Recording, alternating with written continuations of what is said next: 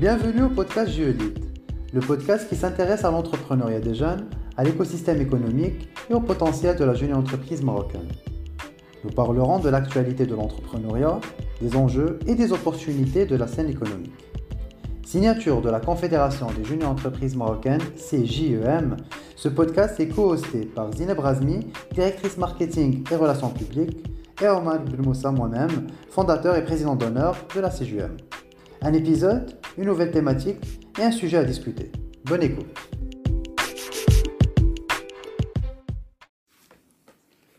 Imaginez deux nouvelles recrues dans une même entreprise. Les deux intègrent le même jour, avec les mêmes compétences, le même niveau de seniorité. Je vais même aller loin et dire qu'ils ont le même background, c'est-à-dire qu'ils occupaient les mêmes rôles dans leurs expériences précédentes. Et du coup, alors, on se trouve euh, dans le cas de figure où une personne intègre rapidement et facilement l'entreprise, euh, arrive à s'approprier sa, mission et à y adhérer et euh, à être productive dans les temps impartis, l'autre personne n'arrive pas malheureusement à le faire. Et donc, on dit que la première personne est forcément agile. Donc, c'est pour l'épisode, ce nouveau épisode du podcast, on parlera de l'agilité au sein de l'entreprise. Qu'est-ce qui fait qu'une personne est agile et une personne ne l'est pas?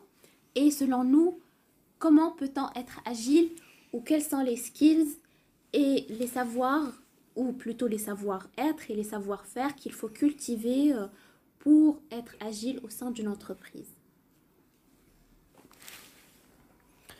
Ici, on parle euh, de l'agilité, et on veut dire à travers cette agilité euh, un, toute une faculté de flexibilité et d'adaptabilité qui permet aux euh, collaborateurs de s'approprier euh, les différents sujets, qui permet aux, aux collaborateurs de, de s'intégrer facilement. Et ici, on parle des différents, en fait, différents streams d'intégration, de, que ce soit sur la partie métier, sur la partie fonctionnelle, sur la partie opérationnelle. Euh, effectivement, lorsqu'on est en process de recrutement, on arrive à comprendre quels sont les rôles et responsabilités euh, qui vont être euh, alloués par la suite. Mais in fine, il faut l'avouer, on atterrit à un, environnement nouveau, une nouvelle équipe, un nouveau mode de vie et mode de collaboration, euh, de nouvelles habitudes, euh, de nouveaux euh, rituels au sein de l'entreprise et surtout un mindset et une culture d'entreprise qui sont déjà instaurés au préalable. Et du coup, ici, lorsqu'on parle de, cette intégration, on parle d'une certaine flexibilité qui vient en parallèle, euh, qui va toucher le côté fonctionnel de la chose, mais aussi le côté relationnel. Ici, on parle de, si je rebondis sur ton exemple Zineb, euh, ces deux personnes qui ont, qui ont été intégrées le même jour euh, avec le même background, euh, la personne en étant agile, ça ne veut pas dire qu'elle a est en, dans cette position de laisser faire, mais c'est plutôt une vraie intelligence émotionnelle, une intelligence relationnelle qui permet d'absorber et, euh, et de, de, bien comprendre et assimiler l'environnement, euh, connaître euh, les key people, connaître les, les pain points de, de, de chaque sujet et qui permet effectivement par la suite d'avoir des inputs pour prise de décision, pour même, je vais aller plus loin et dire, ça, ça va permettre aussi de, de, créer une vraie valeur ajoutée en termes de, de, de propositions de, changement ou d'amélioration. Parce qu'in fine, euh, elle n'était pas dans cette figure de, résistance au changement, mais plutôt elle était dans cette perspective de réception, euh, tout en apprenant et tout en regardant avec un œil critique. Euh, je vais m'arrêter sur un point très important que tu as évoqué, Omar, c'est les deux sujets d'intelligence euh, relationnelle et aussi euh, d'intelligence émotionnelle au sein d'une entreprise. Moi, je pense, à mon humble avis, que c'est deux facteurs très importants pour dire qu'une personne est agile ou non au sein d'une entreprise. Et du coup, ça se traduit comment cette intelligence? C'est d'abord détecter et détecter justement rapidement quel est le rôle des personnes dans la même structure. Et là, je ne parle pas de rôle, c'est-à-dire le titre de leur poste, mais je parle plutôt de qui décide, euh, qui approuve, euh, qui, euh, qui en fait oriente les, décisions de l'entreprise, qui influence, qui a l'historique. Et ça, c'est des éléments qu'on n'apprend pas forcément par le titre de poste. C'est-à-dire que l'on peut avoir quelqu'un au top management, mais qui n'a pas ce pouvoir décisionnel. Euh, qui, qui, est influencé par peut-être quelqu'un qui est plus ancien que lui ou par un stakeholder ou par une autre, euh, une autre personne dans la même entreprise qui a une échelle plus basse.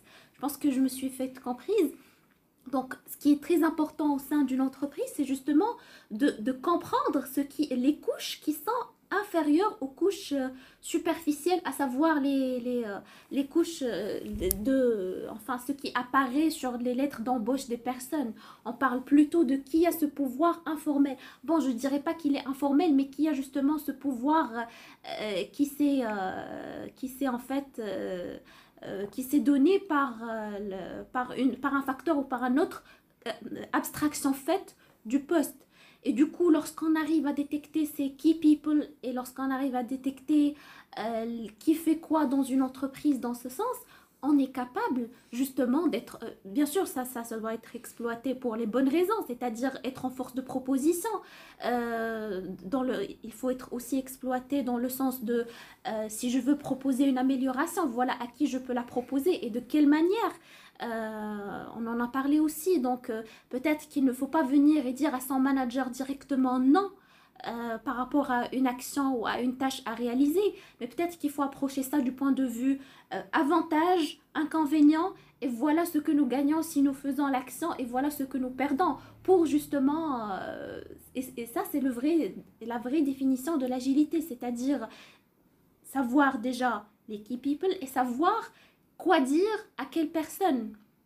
Et du coup, c'est dans ce sens-là que les nouvelles recrues, leur première tâche, oui, c'est vrai que c'est de s'approprier les outils, c'est vrai que de s'approprier les, environnements de travail. Là, je parle plus des environnements euh, techniques, technologiques, enfin, ça dépendrait du domaine où ils atterrissent mais aussi c'est de s'approprier la culture d'entreprise. Et là, je ne parle pas que de la culture, c'est-à-dire euh, leurs bonnes, leurs best practices, ce qu'ils font après 18 heures, euh, ou bien quel, quel, est leur style vestimentaire. Oui, ça, en effet, mais s'approprier aussi la politique de l'entreprise. Et ça, c'est un point très important, parce que c'est ça ce qui va décider. Est-ce que, est -ce que le nouveau collaborateur va avoir sa promotion? Quand est-ce qu'il va l'avoir? Ça va aussi décider euh, qui valide son travail. Est-ce que son travail va être rapidement validé? Valorisé ou pas? Valorisé ou pas, en effet. Donc euh, ça, c'est un point très important. Et là, c'est un sujet qui ne peut pas être appris dans les manuels. Euh, on entend parler de l'agilité un peu partout, dans des domaines plus que d'autres, notamment sur le domaine de l'IT. Bah, on a essayé de penser à des nouvelles méthodologies, des frameworks pour justement dire qu'on est agile. Mais ça converge vers le même point où il faut, où il faut privilégier les interactions humaines, c'est-à-dire euh, ce que je viens de dire, à savoir les politiques humaines, au lieu des processus, des procédures, des titres de poste qui sont déjà préétablis.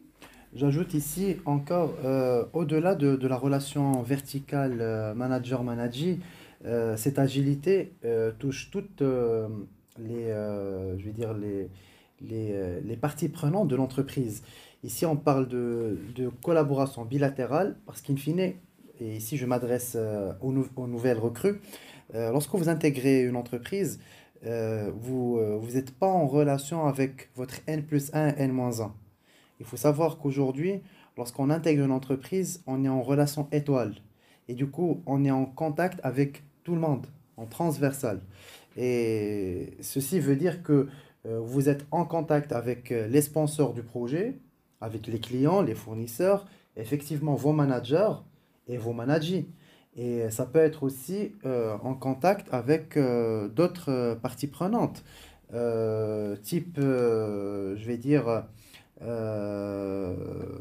des, stakeholders qui font partie peut-être d'un groupe international, si vous faites partie d'un type d'entreprise, d'autres filiales. En fait, ce, n'est pas le type de, de, de, de, de partie prenante qui manque, mais l'idée c'est vraiment d'être, de, de, savoir que il y a une certaine culture générale, une culture euh, d'entreprise globale au sein de- de cet établissement, mais il y a aussi des, euh, des sous-entendus de chaque partie prenante.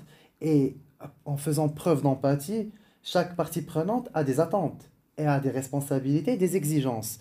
Et euh, en étant agile, ça ne veut pas dire que euh, voilà, on va accepter tout, mais ça, ça montre qu'on est empathique et qu'on comprend les attentes de chacun de nous et on arrive à répondre le mieux à ces attentes.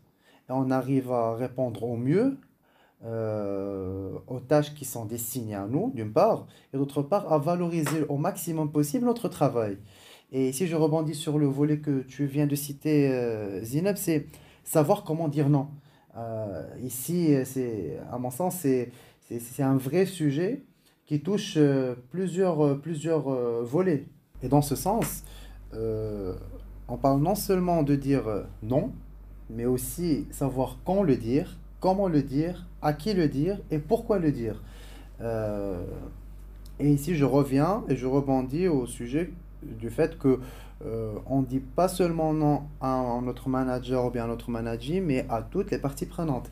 Parce qu'in fine, en connaissant et en comprenant un peu l'enjeu euh, de chacun, euh, tout en étant agile, le fait de dire non de façon brusque, brutale et, je vais dire,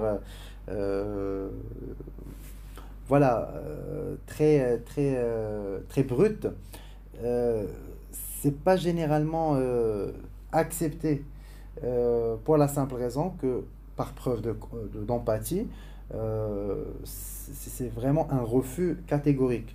Alors qu'aujourd'hui, le fait de dire un non avec un argumentaire derrière, avec un justificatif, tout en montrant les, les bienfaits de la solution. Et ici, je parle d'une solution, ça veut dire si on dit euh, non, il y a, on n'est pas ici dans une perspective de blocage, mais aussi plutôt dans une perspective d'amélioration. Ok, ce- ce- ce- cette tâche, on ne va pas la faire, ou bien ce livrable, on ne va pas le, réaliser. Cependant, voilà ce qu'on propose. Et du coup, ce qui est attendu d'un collaborateur, c'est vraiment euh, non pas être dans cette perspective d'exécution, mais plutôt dans cette perspective d'exécution, le cas échéant, force de proposition. Et venir et dire non, ça ne résout pas le problème, ou bien ça répond pas vraiment aux vrais besoins, vu que vous êtes la personne qui est la, plus placée, la mieux placée pour, euh, pour euh, qualifier le, sujet. Cependant, voilà ce que je propose. Et, et euh, ici, je m'adresse aux personnes qui veulent vraiment donner leur, leur avis négatif et dire aujourd'hui, voilà ce que je propose et venez avec des solutions. Venez avec une vraie euh, substitution qui permet de, de ne pas créer une impasse, de ne pas créer une, juste un blocage. Parce qu'in fine, euh, la personne euh, à travers laquelle vous allez vous montrer, c'est vraiment la personne qui, qui veut juste bloquer, ou bien vous allez faire preuve de paresse en disant non. Euh, ça, c'est sur la façon de comment le dire. Quand le dire, c'est dans un moment qui est approprié. euh, dans les règles de l'art, euh, en choisissant le, voilà, le moment qui, euh, où cette- ce retour d'expérience, bon, ce, ce retour sur, sur le volet en se basant sur votre expérience a du, a du sens. Et, ici, ça relève du, du bon sens. Je vais pas vous dire qu'il faut le dire euh, séance tenante de, de la discussion ou bien après la discussion. Et si on revient, ça dépend de la culture d'entreprise parce qu'on a vu aussi des entreprises où euh, la décision ne doit pas être discutée devant tout le monde. C'est juste entre vous et votre manager. Parfois, euh, il y a des, des entreprises où la décision doit être discutée devant tout le monde avec... du flat management. En fait, voilà, c'est à vous de, de juger la, la véracité de, de, de l'approche et euh, la consistance de, votre, intervention. Euh, le pourquoi de la chose, ben, il ne faut pas dire non seulement pour dire non. Euh, il faut avoir une raison derrière, une raison solide. Et surtout, il faut assumer par la suite. Et c'est ce que malheureusement on voit parfois, c'est que la personne vient pour dire non, j'accepte pas ça et peut-être je propose une autre solution, mais par la suite elle n'a pas les reins solides pour dire ok, j'assume ma, ma proposition. Alors là, si vous, vous, n'êtes pas la première personne qui supporte et qui, qui est sponsor de, de ce que vous avez proposé, qui va l'être? En effet, donc euh, dire non, c'est un sujet qui est, euh, enfin, qui est, qui fait la différence entre une personne agile ou pas. Euh, un autre, enfin deux autres problèmes qui sont résolus si l'on est agile et qui sont complémentaires l'un à l'autre. Le premier, ça va être la résistance au changement. Et ça, c'est de la part des anciens collaborateurs, toujours vis-à-vis du cas de figure du nouveau collaborateur.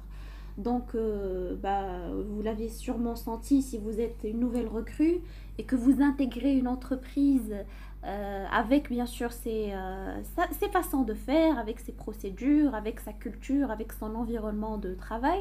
Donc il y a toujours cette résistance et cette réticence des anciens en disant Ah non, c'est comme ça comment on faisait les choses, il faudrait faire ça et ça et ça, c'est la façon de faire, c'est ce qu'on est habitué à faire. Et du coup, il n'y a même pas la volonté de, de, de savoir est-ce que l'autre a une best practice où il, y a, où il a une, euh, une valeur ajoutée ou une amélioration ou une vue plutôt extérieure qui est très bénéfique. Pourquoi Pour une entreprise. Parce que justement, en étant collaborateur interne, parfois on s'immerse dans, dans ce qu'on fait chaque jour et on n'a pas, peut-être faute de temps, f- faute de moyens, donc on n'a pas le recul nécessaire pour dire non mais attendons, est-ce que ce qu'on fait euh, peut être amélioré? Est-ce qu'il peut être appro- euh, euh, réapproprié pour, euh, euh, pour l'adapter à de nouveaux contextes? Et là, c'est le premier sujet c'est, qui est plutôt vis-à-vis des, existants, des internes déjà à l'entreprise. Le deuxième sujet, c'est par rapport au, euh, au, au nouveau collaborateur qui, lui aussi, a sa, sa propre vision des choses, a son ancienne façon des choses. Et, et, plus, et en sens ça, plus la personne a passé de l'expérience au sein d'une entreprise, le plus qu'au changement, elle, elle s'attend à à ce qu'elle duplique le modèle de son ancienne entreprise dans la nouvelle.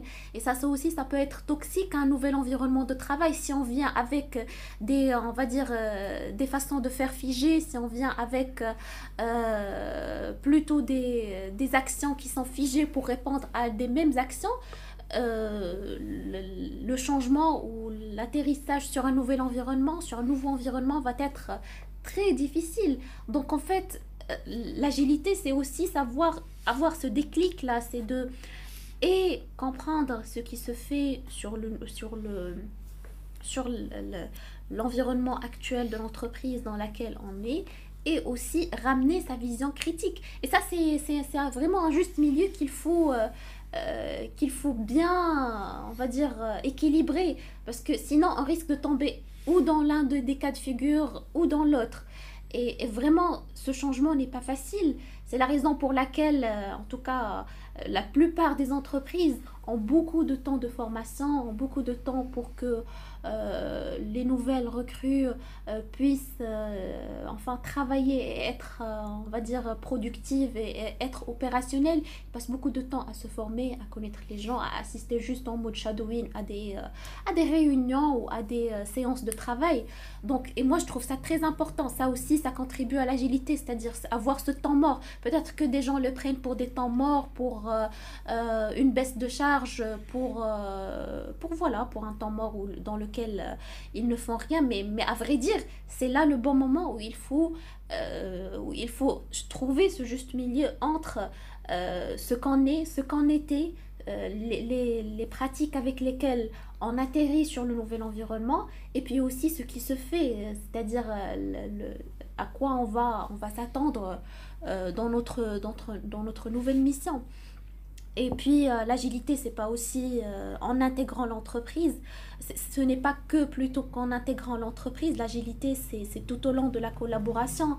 Euh, bah, plusieurs, euh, parfois on est dans la, on est dans la routine lorsqu'on est très, on va dire très à l'aise, lorsqu'on arrive à trouver notre zone de confort au sein de l'entreprise. Mais à un certain moment, les changements arrivent.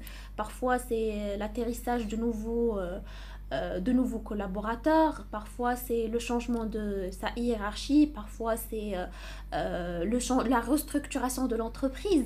Et ces événements-là décident qui sont les personnes agiles au sein de notre entreprise et qui ne le sont pas. Et moi, je trouve que ça, que c'est un très bon exercice euh, de voilà de faire euh, des euh, bah, comme ce qu'on fait des tests blancs pour passer un examen final c'est bien en fait de, de, de, vivre des cas de figure dans lesquels imaginons que nous avions une, une, orientation stratégique de changer des procédures et des choses pour voir à quel, à quel point les, les collaborateurs seront agiles et pourront s'adapter à des changements de contexte au sein de l'entreprise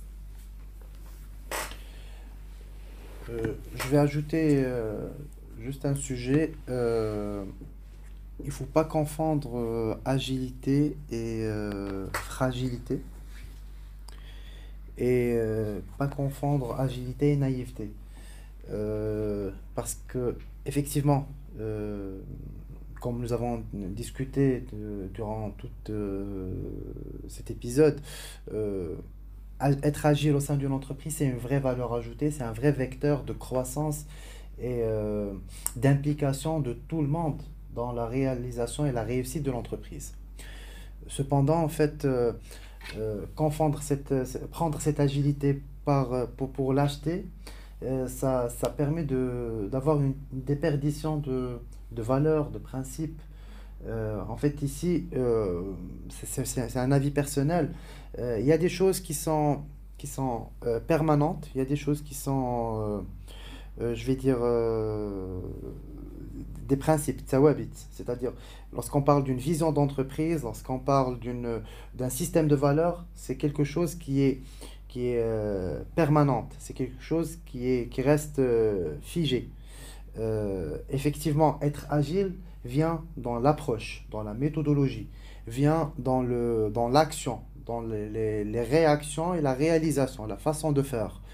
Euh, et ici, euh, ça permet aussi de créer un vrai, euh, un vrai, un vrai, une vraie ligne directrice pour tous les collaborateurs pour avoir, in fine, un référentiel. Parce que, parce que si tout va être en pleine mouvance et en plein changement, à un certain moment, il y aura, il y aura pas de, on va être dans des cercles vicieux. Il n'y aura pas de, de, de référentiel sur le, auquel on va, on va se retourner à chaque fois où on, a, on veut se décider, prendre, prendre part.